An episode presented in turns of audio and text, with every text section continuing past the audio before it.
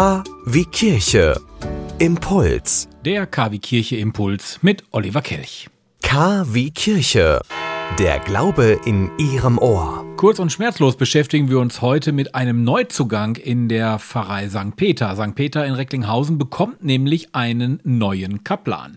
Der ist 36 Jahre alt, war bisher in Emstetten aktiv, in der Gemeinde St. Pankratius und er nennt sich Bernd Egger.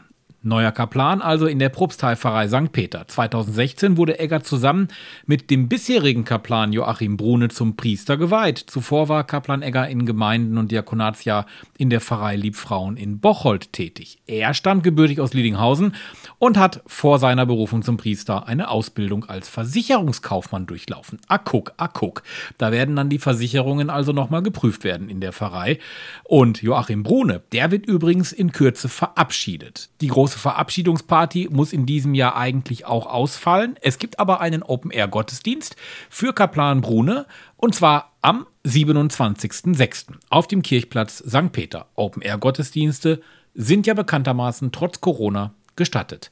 Und danach freut man sich dann auf den neuen Kaplan Bernd Egger aus Lüdinghausen.